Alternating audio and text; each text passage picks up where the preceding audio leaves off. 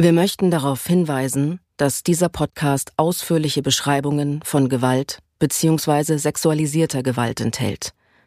Die von unseren Protagonistinnen geschilderten traumatischen Erfahrungen können auf Zuhörerinnen und Zuhörer verstörend wirken.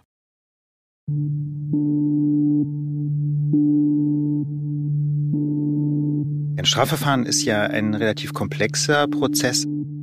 Im Kern ist die Aufgabe eines Strafprozesses, die Wahrheit zu erforschen für ein hoffentlich gerechtes Urteil. Aber ganz wichtig ist dabei auch gleich zu verstehen, dass es in einem Rechtsstaat, wie das so schön heißt, keine Wahrheitserforschung um jeden Preis gibt. Mitten am Tag. Die Dokumentation. Ein Panther Sounds Original. Nach einer Idee von Carla Cristobal, Sylvain Crusien und Elena Erbenich. Folge 7. Im Zweifel für den Angeklagten. Wir wollen zwar die Wahrheit herausfinden, aber eben mit rechtsstaatlichen Mitteln. Also um ein extremes Beispiel zu nennen, wir setzen keine Foltermethoden ein. Und es gibt auch viele, viele andere Grenzen für die Wahrheitserforschung. Und das ist wichtig zu wissen. Es geht eben äh, darum, die Wahrheit herauszufinden, quasi so gut es geht in den Grenzen eines Rechtsstaats.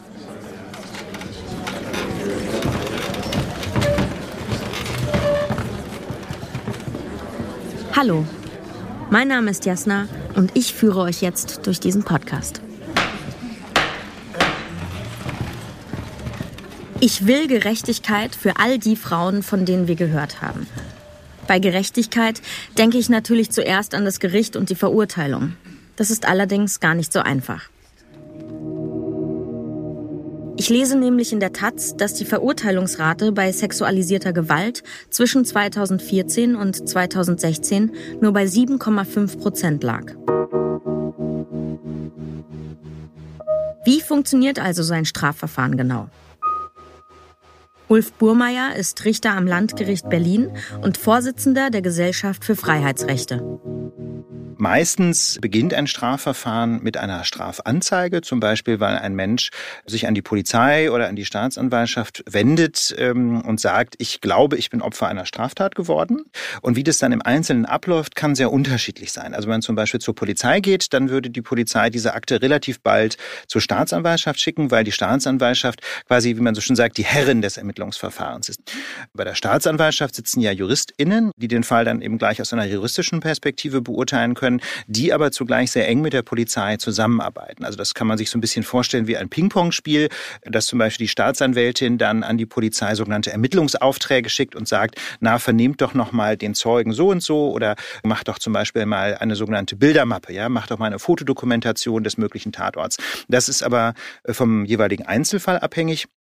Und irgendwann kommt dann aber der Punkt, wo die Staatsanwältin zum Beispiel der Meinung ist, jetzt ist quasi der Sachverhalt so weit ermittelt, äh, dass sie sich ein Bild machen kann, wie der Fall rechtlich zu beurteilen ist. Und dann muss sie eine wichtige Entscheidung äh, treffen. Wenn sie glaubt, ähm, dass es eine überwiegende Wahrscheinlichkeit gibt, dass äh, in diesem Fall tatsächlich eine Straftat begangen wurde, die man auch nachweisen kann, sodass eine Verurteilung wahrscheinlich erscheint, dann würde die Staatsanwältin typischerweise eine sogenannte Anklageschrift schreiben. Und damit wäre dann das Gericht mit dem Fall befasst ist. Oder es gibt aber auch natürlich den anderen Fall, dass die Staatsanwältin der Meinung ist, mit den Beweismitteln, die zur Verfügung stehen, ist eine Verurteilung nicht wahrscheinlich. Aber wieso werden nur so wenige Menschen verurteilt? Es gibt im deutschen Strafverfahren wie auch international den sogenannten Zweifelssatz. Das bedeutet, im Zweifel ist für den Menschen zu entscheiden, der angeklagt ist. Und das ist aus Sicht der Person, die sagt, ich bin Opfer geworden, ist das natürlich eine ganz gravierende Schlagseite.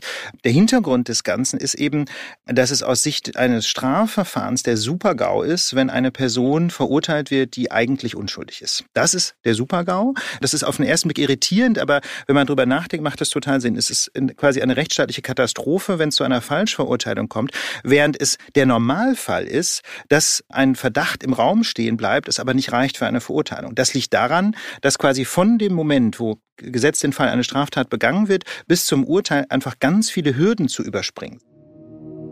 Okay. Für diese Nichtverurteilungen, sagt Ulf Burmeier, gibt es unterschiedliche Gründe.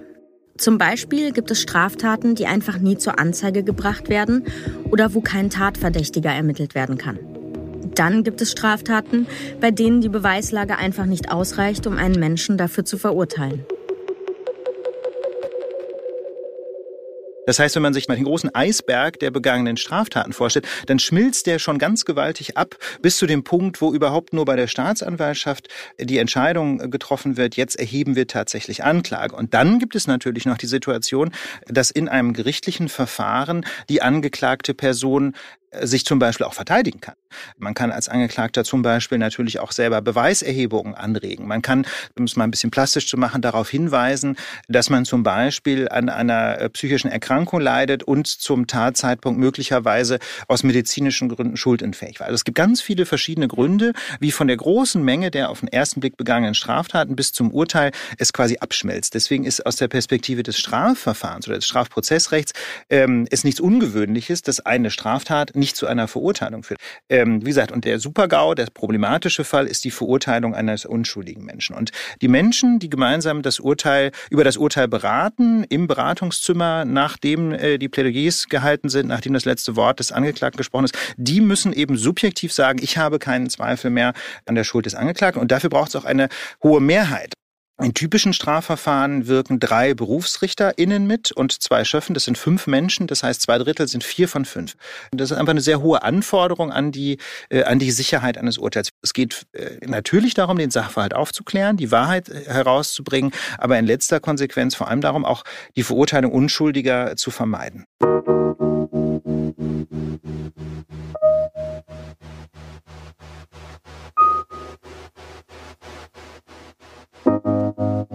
Also alles ist ausgerichtet auf im Zweifel für den Angeklagten oder die Angeklagte. Ich will das natürlich auch nicht verändern, aber heißt das, man kann da einfach nichts machen?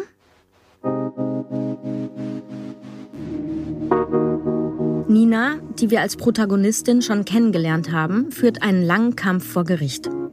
KO-Tropfen konnten bei ihr leider nicht nachgewiesen werden. Das lag unter anderem auch an der zeitlichen Verzögerung was aber eigentlich jetzt nicht ein Riesenproblem ist, weil ähm, bei einer Widerstandsunfähigkeit ja im Endeffekt egal ist, wie man in diese Widerstandsunfähigkeit geraten ist. Also wenn ich jetzt einfach in Ohnmacht falle, ist das auch eine Widerstandsunfähigkeit, da darf mich auch keiner vergewaltigen. Es wurde DNA sichergestellt aus dem Sperma, das in meinem Körper gefunden wurde. Und es wurden auch von der Rechtsmedizin blaue Flecke an den Oberarmen auch festgestellt und dokumentiert. Trotz der DNA war erstmal kein Täter zu finden, weil es in der Datenbank keine Übereinstimmung gab. Erst fünf Jahre später gab es einen Treffer. Der DNA-Träger hatte eine Straftat begangen und war so in der Kartei aufgetaucht. Die Ermittlungen wurden in ihrem Fall also wieder aufgenommen, erzählt uns Nina. Und ich habe dann auch ein längeres Telefonat auch geführt mit der zuständigen Staatsanwältin, was für mich eigentlich super positiv war. Ich hatte das Gefühl, dass sie da irgendwie hinter mir steht, hat auch angekündigt, es wird jetzt noch mal richtig gut ermittelt. Äh, was sie genau ermittelt haben, weiß ich nicht, weil ich wurde nicht mehr befragt. Es wurde auch niemand aus meinem Umfeld befragt. Meine Schwester, die das ja alles begleitet hat, wurde nie befragt. Mein Anwalt hatte damals auch noch eine Person aus meinem sehr nahen Umfeld genannt, mit der ich sehr, sehr viel feiern war, die bestätigen konnte, dass ich nicht normalerweise mit Bekanntschaften, die ich fünf Minuten kenne, im Freien irgendwo Geschlechtsverkehr habe.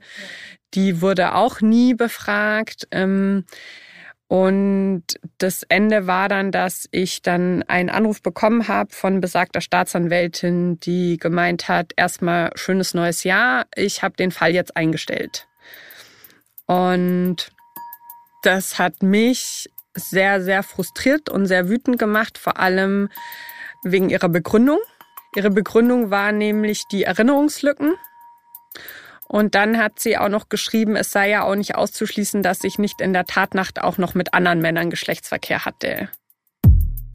Das verstehe ich einfach nicht. Und auch Nina fragt sich hier, warum man das überhaupt anmerkt, wenn es doch nichts zur Sache tut, ob sie in der Tatnacht auch noch mit weiteren Männern einvernehmlichen Geschlechtsverkehr hatte. Also ich habe ja genug Erinnerung, um sagen zu können, dass stattgefunden hat. Außerdem bräuchte es die nicht mal, weil ja sein Sperma der Beweis auch war.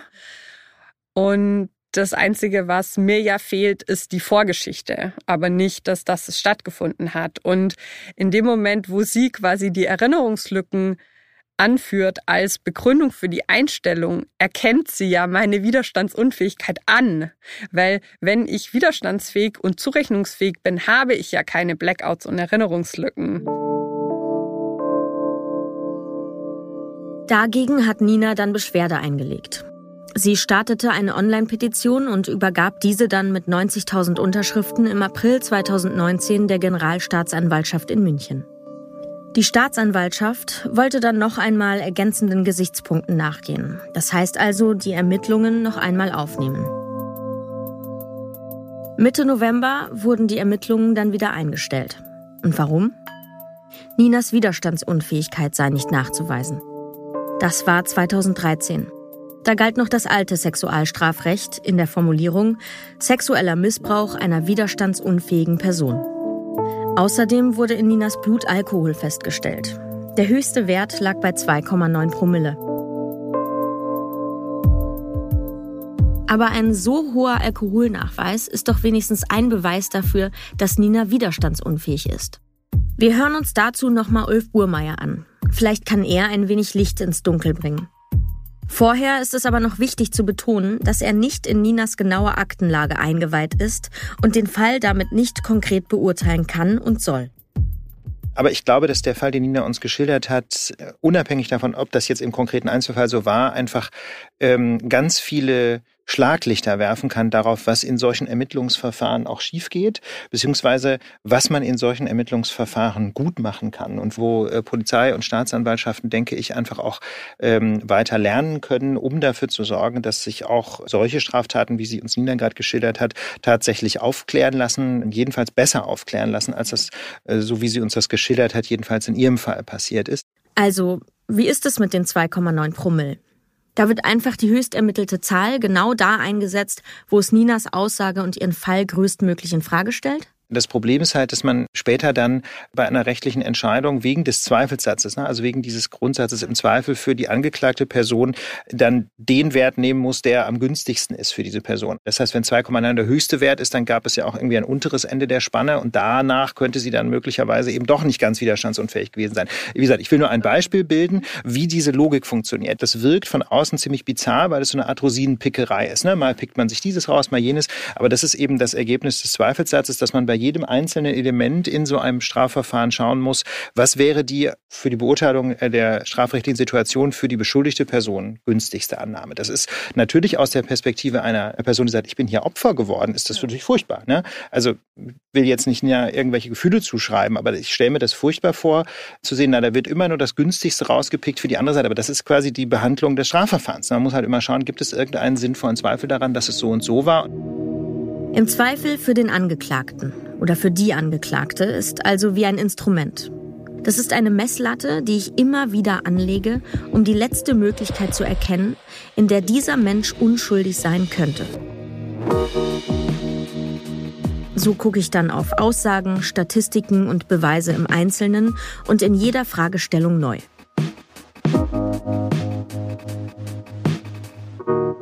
Wie ist das mit der Polizei und den Ermittlungen? Nina sagt, ihr wurde von Anfang an nicht geglaubt. Es ist zunächst mal gar nicht die Aufgabe der Polizei, überhaupt jemandem zu spiegeln, ob man glaubt oder nicht, sondern es ist Aufgabe der Polizei, den Sachverhalt objektiv aufzuklären. Also sie sollen so gut wie möglich versuchen, tatsächlich Beweismittel zusammenzutragen. Und dazu gehört natürlich eine empathische Art der Vernehmungsführung. Ja, das heißt, natürlich darf man den Menschen nicht und sei es auch nur unausgesprochen damit konfrontieren, dass man, äh, dass man ihm klar macht, na, wir glauben dir jetzt einfach nicht, sondern man muss versuchen, ähm, sich so zu verhalten, dass der Mensch überhaupt sich erinnern kann und das, was noch da ist an Erinnerung, darlegen kann. Das muss man versuchen, möglichst gut aufzuschreiben und äh, ich glaube, da ähm, sollte es einfach bei der Polizei Menschen geben und ich weiß ja auch, dass es die in vielen äh, Polizeibehörden schon gibt, die geschult sind. Ne? Wie spreche ich eigentlich mit einem Menschen, der sagt, ich bin hier Opfer einer Sexualstraftat geworden? Wie kann man möglichst so fragen, dass man möglichst wenig retraumatisiert. Ne? Das ist ja auch eine sehr belastende Vernehmungssituation, dass man zugleich aber natürlich die Fragen stellt, auf die es später juristisch ankommt. Das erfordert enorm viel Fingerspitzengefühl und das lässt sich, glaube ich, nur durch Fortbildung hinbekommen, dass einfach da Menschen sitzen, die wissen, wie das geht. Und in einer Stadt wie München gehe ich auch fest davon aus, dass es da Profis gibt. Das ist einfach in dem konkreten Fall äh, offenbar nicht gut gelaufen. Gut, dann schauen wir uns jetzt die Ermittlungen weiter an. In meinem Fall war es zum Beispiel so, dass während dieser Vergewaltigung Menschen gekommen sind, die gefragt haben, ob alles in Ordnung ist. Und ich war aber einfach in so einer Schockstarre, dass ich denen nicht sagen konnte, dass gar nichts in Ordnung ist. Und die beiden Männer haben dann halt die gesagt, so ja, ja, passt alles und die ist weggeschickt da wäre mal so ein kleiner Zeugenaufruf halt nicht schlecht gewesen, hat aber nie jemand gemacht zum konkreten Fall was zu sagen, ist ein bisschen schwierig. Aber natürlich äh, liegt es nahe, die Person mal zu vernehmen und einfach versuchen, deren Erinnerungen zu sichern, die an dem Abend äh, mit dem Menschen zusammen waren, der von sich sagt, ich bin hier Opfer geworden.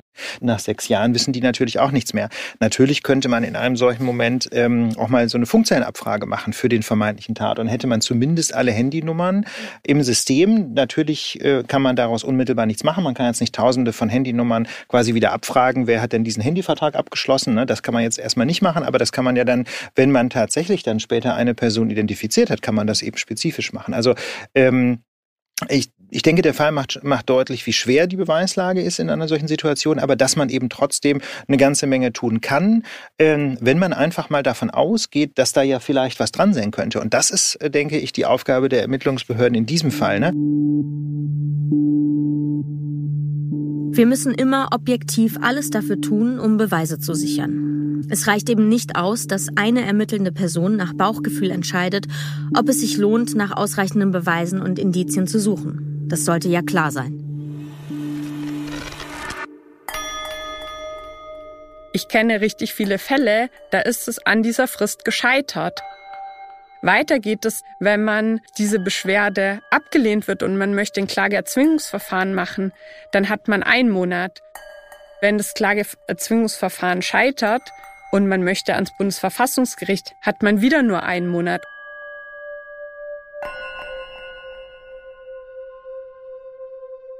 Was ich dann festgestellt habe, ist, dass man sich zwar vielleicht rational darauf vorbereiten kann, aber nicht emotional. Und als ich dann diese Nachricht bekommen habe, war ich erstmal richtig am Boden.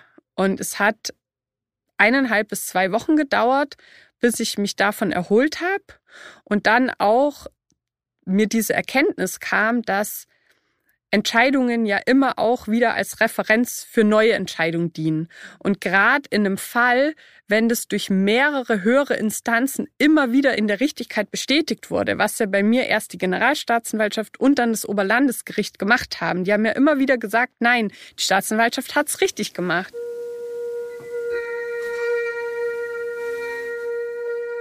Und dann diese Vorstellung, dass ich so lange kämpfe, so viel Tränen und Kraft da rein investieren, nur dass dann mein Fall dafür genutzt wird, um anderen Frauen auch das zu erschweren. Also, dass die dann auch keinen fairen Prozess kriegen. So diese Vorstellung war halt für mich so, so untragbar und so schrecklich.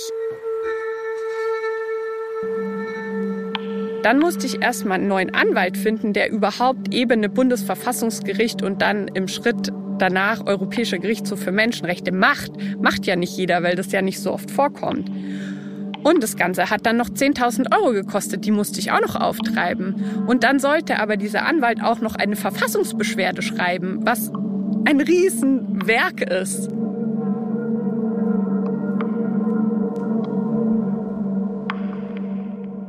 Also vielleicht, um das Verfahren einfach so ein bisschen zu erläutern, was Nina gerade geschildert hat. Gegen rechtskräftige Entscheidungen aller Gerichte in Deutschland gibt es noch einen außerordentlichen Rechtsbehelf. Das ist eben die sogenannte Verfassungsbeschwerde.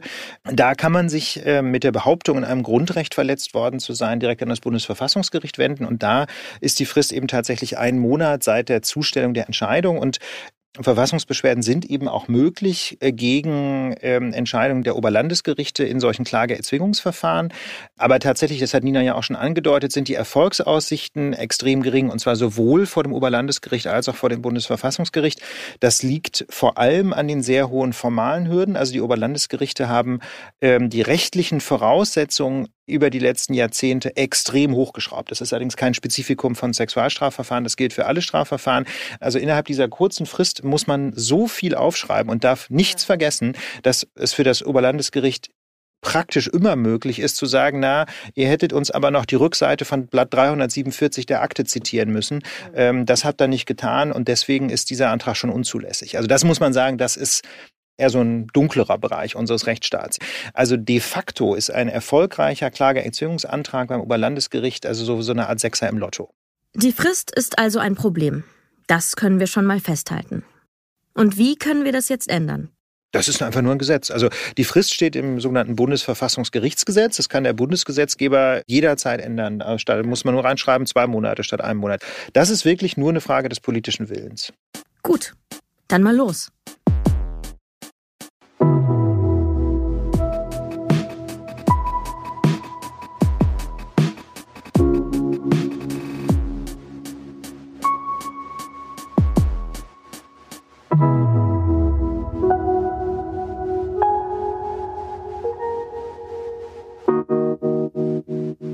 Opfer von sexualisierter Gewalt sind häufig traumatisiert. Wissen Richterinnen und Richter überhaupt, wie man damit umgeht? Also sagen wir so, es gibt jedenfalls die Chance, ähm, sich sehr gut fortzubilden als Richterin, denn es gibt die Deutsche Richterakademie, die ist glaube ich noch nicht gegendert, ähm, die hat zwei Standorte in Trier und in Wustrau in Brandenburg.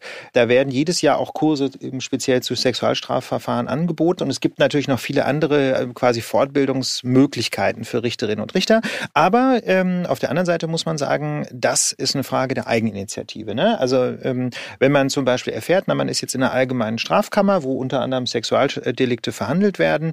Dann hängt es von der Initiative ähm, der Kollegin oder des Kollegen ab, zu sagen, ich möchte jetzt quasi professionell mit diesen Fällen umgehen können. Oder, also mal schlimmstenfalls, man kann auch einfach gar nichts machen. Jeder, der mit traumatisierten Personen arbeitet, sollte auch verpflichtet sein, sich genau darauf vorzubereiten weil das einfach ein sehr komplexes Feld ist, wo man sich psychologisch einfach auskennen muss, damit man auch weiß, was die richtigen Verhaltensweisen sind von einem traumatisierten Menschen. Also gerade im Bezug dann auf bei Gericht, wenn es um irgendwelche Aussagen geht, wenn es um irgendwelche stringenten Erinnerungen geht und sowas. Traumatisierte Menschen, die ticken da ganz anders. Sowas muss man wissen. Also man muss wirklich diese ganzen psychologischen Hintergründe zum Thema Traumata einfach kennen, damit man seinen Beruf adäquat ausüben kann. Und da finde ich, ist einfach eine Freiwilligkeit, ähm, ob ich noch mich hier für die Zusatzklasse in meiner Freizeit anmelde, finde ich sehr kritisch. Arbeit an Gerichten wird ja von den Richterinnen und Richtern selbst verteilt. Ne? Es gibt da an jedem Gericht ein sogenanntes Präsidium, das die Entscheidung trifft, welche Person sitzt jetzt in welcher Kammer oder in welcher Abteilung im Amtsgericht. Und man könnte zumindest äh, einfach mal schauen, na, wer ist denn eigentlich hier fortgebildet? Ne? Wer interessiert sich denn für diese Fälle? Wer hat denn dokumentiert, dass er oder sie da äh, Interesse hat und sich auch mit, damit auskennt? Das wäre so ein erster Schritt. Aber ich denke mal, dass das an Präsidien häufig auch passiert. Auf der anderen Seite muss man sehen, in, an den allermeisten Gerichten herrscht auch Personalnot. Ne? Also nicht immer hat man tatsächlich die Möglichkeit, alle Kammern ideal zu besetzen. Manche Menschen müssen im Geschäftsverteilungsplan in mehreren Kammern parallel arbeiten, einfach weil zu wenig Leute da sind und so. Ähm, also ich will jetzt nicht da quasi als Joker ziehen, na, es gibt halt zu wenig Richterinnen und Richter, aber es ist eben doch so, ne, dass das natürlich auch, äh, wie soll ich sagen, jedenfalls den Spielraum einschränkt, sich tatsächlich fortzubilden, ne, weil das natürlich quasi von der Arbeitszeit im Gericht abgeht, wenn man eine Woche auf einer Fortbildung ist. Klar ist es ein Problem, wenn die Leute fehlen. Aber man muss doch trotzdem zumindest einmal festhalten, dass alles dafür getan wird, spezialisiertes juristisches Personal zu haben, das auch wirklich imstande ist, mit traumatisierten Menschen umzugehen. In den letzten Jahren hat sich einiges getan. Das Sexualstrafrecht hat sich geändert. Darin steht jetzt der Ausdruck Nein heißt Nein. Schweden und Spanien sind da anders vorgegangen. Wir hören uns Ninas und Ulfs Perspektive auf die Debatte an. Also der zentrale Unterschied ist die Frage, wie man tatsächlich feststellt äh, in einem Strafverfahren, dass zum Beispiel ein Sexualkontakt einverständlich war. In Deutschland gehen wir nach wie vor davon aus, dass der Mensch, der das nicht will, das quasi dokumentieren muss. Das muss er natürlich nicht unbedingt sagen, aber es muss halt für den anderen Menschen erkennbar sein, weil es einfach Teil des Tatbestandes ist, quasi gegen den Willen eines anderen Menschen mit ihm sexuell zu verkehren. Und auf der anderen Seite könnte man sich natürlich auch eine Rechtsordnung vorstellen, wo quasi eindeutig ein Ja äh, ausgedrückt werden muss. Also wo, wo es nicht reicht, gar nichts zu tun, sondern wo man tatsächlich sein Einverständnis dokumentieren muss. Und ich persönlich nehme da auch einfach einen gesellschaftlichen Wertewandel wahr. Ne? Dass also die gesellschaftliche Norm schon ist, dass man einfach immer mehr fragt, ja, ob Dinge in Ordnung sind. Ähm, gerade wenn ich mich jetzt mit Menschen vielleicht so in deren Zwanzigern unterhalte, dass man tatsächlich versucht, so dieses, was man englisch schon Consent nennt, ne? also das Einverständnis, ähm, dass man das immer mehr auch dokumentiert, ne? dass man nicht einfach quasi macht und guckt, was der andere tut und der muss muss dann halt Stopp sagen, sondern dass man versucht, es auch auszudrücken. Und ähm, ich bin mir ehrlich gesagt allerdings gar nicht so sicher, ob es in einem Strafverfahren letztlich einen riesengroßen Unterschied macht. Also auf den ersten Blick klingt das so. Auf den zweiten Blick allerdings ist es ja so, dass letztlich, wenn ein Zweifel verbleibt, wiederum für die beschuldigte Person zu entscheiden ist. Das heißt also, es bezieht sich dann zwar auf unterschiedliche Fragen, also nämlich auf die Frage, ist Nein gesagt worden oder ist nicht Ja gesagt worden? Und wenn das nicht aufklärbar ist, was passiert worden ist, wenn also zum Beispiel der Beschuldigte dann sagt, na, sie hat doch Ja gesagt und das ist nicht widerleglich, dann bleibt letztlich nach dem Zweifelsatz die Entscheidung immer dieselbe. Also insofern, ich finde die Debatte symbolisch sehr bedeutsam, aber ich bin mir nicht sicher, ob es im Strafverfahren tatsächlich zu einem großen Unterschied führen würde, weil letztlich immer der Zweifelsatz gilt und sich nur der Bezugspunkt ändert für den Zweifelsatz. Für mich macht das keinen Sinn. Ich bin eine sehr starke Verfechterin von Ja heißt Ja und habe da auch so einen ähnlichen Ansatz, was ihr vorhin auch schon besprochen habt, nämlich der Punkt die Gesellschaft und der gesellschaftliche Wandel. Also dass da wirklich dieses Konzept von Konsens ankommt, dass da auch gelernt wird, eben zu kommunizieren mit dem jeweiligen Sexualpartner, dass man auch ähm, Passivität nicht mehr als Zustimmung wertet. Ähm, es gibt zahlreiche Gründe, warum man in einer Situation mit sexuellen Handlungen etwas nicht möchte, aber es nicht äußern kann.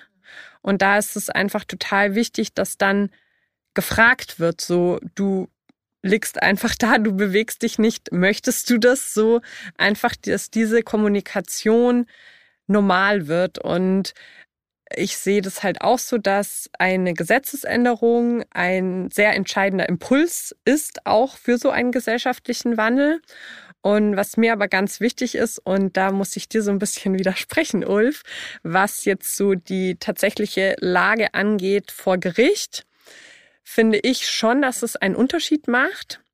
Zum einen zeigen die Statistiken auch zum Beispiel aus Schweden, dass seit dieser Gesetzesänderung 2018 die Verurteilungen tatsächlich um 75 Prozent angestiegen sind, was natürlich auch damit zu tun haben kann, dass es auch viel mehr Anzeigen gibt natürlich.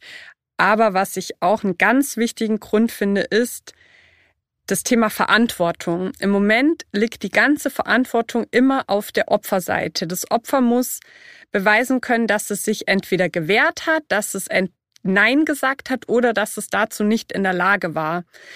Wenn dieser Konsensgrundsatz in unserem Sexualstrafrecht verankert ist und ein Ja heißt Ja gilt, dann geht die Verantwortung zu dem Täter, sprich die Fragestellung ist ganz anders. Auf einmal wird der mutmaßliche Täter gefragt, Gab es denn ein Einverständnis? Und woran haben Sie das festgemacht? Hat die Person Ja gesagt? Hat die Person körperlich irgendwie eine Zustimmung geäußert? Und das finde ich halt so wichtig, dass einfach diese Herangehensweise sich ändert und dass dann Verurteilung immer noch schwierig bleiben und wir immer noch dieses Aussage gegen Aussage und in Zweifel für den Angeklagten haben, das ist völlig okay. Aber alles, was davor kommt, da finde ich, hat es sehr wohl einen Einfluss.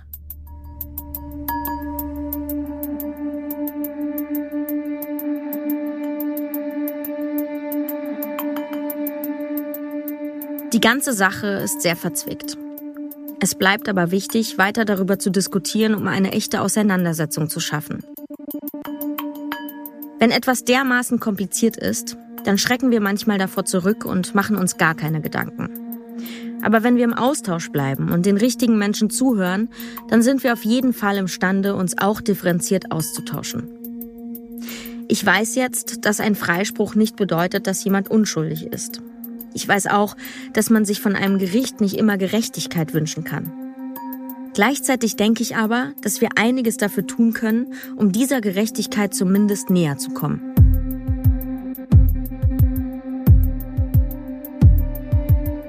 Wir müssen mehr über die sexualisierte Gewalt und unsere Gesetze sprechen. Dieser Podcast ist nur ein kleiner Versuch, zu diesem Diskurs beizutragen. Wir sollten mutig sein, auch differenzierte Kritik zu betreiben und uns nicht von Menschen abschrecken lassen, die uns sagen, dass etwas zu komplex oder nicht umsetzbar ist. Fragen reicht manchmal aus, um etwas anzustoßen oder um auf etwas aufmerksam zu machen. Am Ende können wir das nur gemeinsam, als Gesellschaft in gegenseitigem Respekt und ständigem Dialog. Auch wenn wir nicht immer alles richtig machen, gleich verstehen und beantworten können, müssen wir es doch versuchen. Falls du selbst betroffen bist oder Personen kennst, denen das passiert ist oder die Hilfe brauchen. In den Show Notes zu diesem Podcast haben wir ein paar Anlaufstellen und Hotlines zusammengestellt. Mitten am Tag. Die Dokumentation. Ein Panther Sounds Original. Nach einer Idee von Carla Cristobal, Sylvain Crusien und Elena Erbenich. Regie Carla Cristobal und Sylvain Crusien. Moderation Jasna Fritzi Bauer. Sounddesign und Mischung Hammer und Amboss. Produziert von Elena Erbenich, Tristan Lehmann und Johanna Bowman. Mitten am Tag. Die Dokumentation ist eine Produktion von Panther Sounds in Zusammenarbeit mit Pantaleon Films.